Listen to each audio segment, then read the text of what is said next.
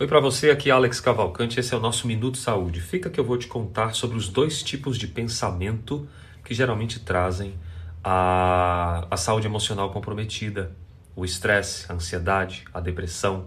O primeiro pensamento é o pensamento de ruminação mental. Ruminar o pensamento é remoer aquilo que está lá atrás e trazendo sempre à tona isso tem carga energética, isso deixa você completamente frustrado.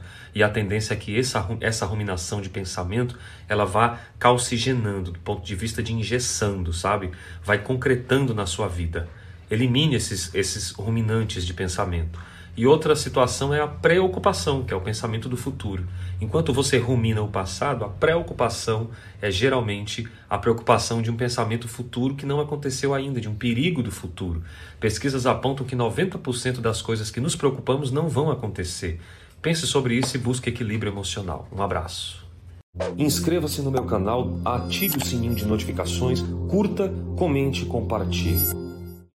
Oi para você, aqui Alex Cavalcante. Muito obrigado por ser parte dessa jornada de saúde integral. Acredite, há uma porta, sempre há uma saída.